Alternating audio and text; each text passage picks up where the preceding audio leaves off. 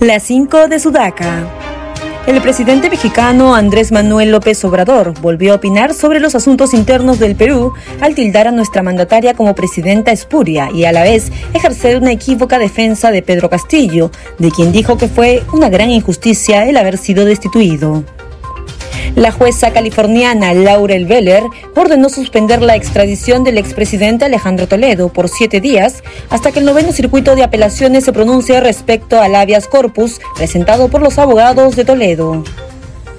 Mientras el Poder Judicial estaba a punto de dictar la prisión preventiva de Marta Guatay para iniciar el juicio por el atentado de Tarata con la terrorista en prisión, las autoridades se enteraron de que la integrante del círculo íntimo de Abimael Guzmán había huido a la Argentina para evitar la condena de cadena perpetua.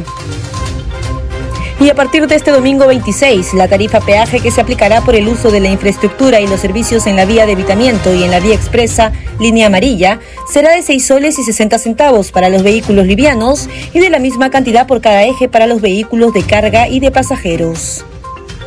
La última encuesta realizada por Ipsos para Perú 21 reveló que un 25% de ciudadanos votaría por el candidato que promueva la economía de mercado y un 24% lo haría por un líder fuerte dispuesto a actuar con mano dura para poner orden.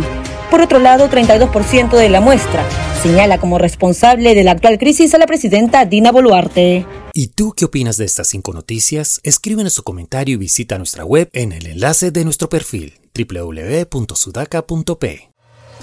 Sudaca, Perú. Buen periodismo.